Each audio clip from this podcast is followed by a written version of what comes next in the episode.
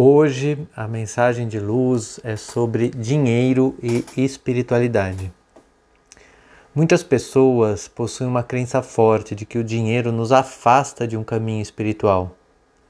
De fato, a ganância e o anseio por dinheiro, por ficar rico ou milionário, afastou muitas almas de um contato maior com a espiritualidade de luz, com as forças crísticas.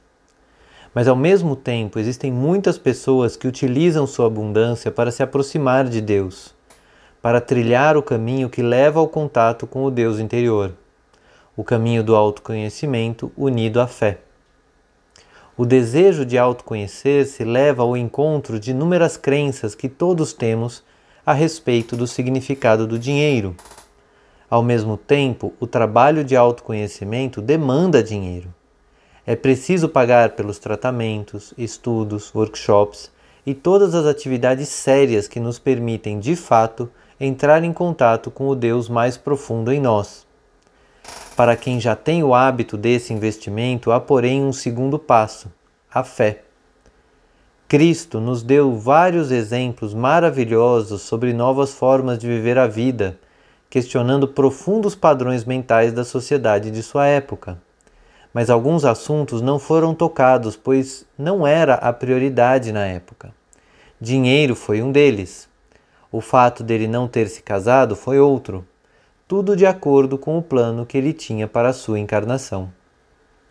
Mas nós, mais de dois mil anos depois, com um mundo em profunda transformação emocional, podemos sim trazer mais seriedade e maturidade para essa conversa Afastar o dinheiro de um caminho espiritual é como ter uma Ferrari e decidir andar de carro 1.0. O dinheiro pode ser um forte potencializador do seu contato com as energias crísticas que te levarão ao seu self, seu ser mais profundo. O que nosso ser imaturo faz é, em muitos casos, esconder esta possibilidade. Para muitos, se a vida financeira está em ordem, a missão de vida já está completa e não é assim. Nesta nova época, temos a chance de realmente darmos um passo naquilo que realmente importa, o contato com o nosso ser mais profundo. É somente este contato que traz a paz e a tranquilidade que tanto almejamos na vida, todos nós. O dinheiro muitas vezes se apresenta como um portal para a paz, mas se isso fosse verdade, toda pessoa rica viveria em paz e os casos de depressão entre milionários e abastados são provas mais que claras de que a paz não tem nada a ver com o dinheiro. Por isso, meus amigos, recomendo fortemente que busquem sua paz.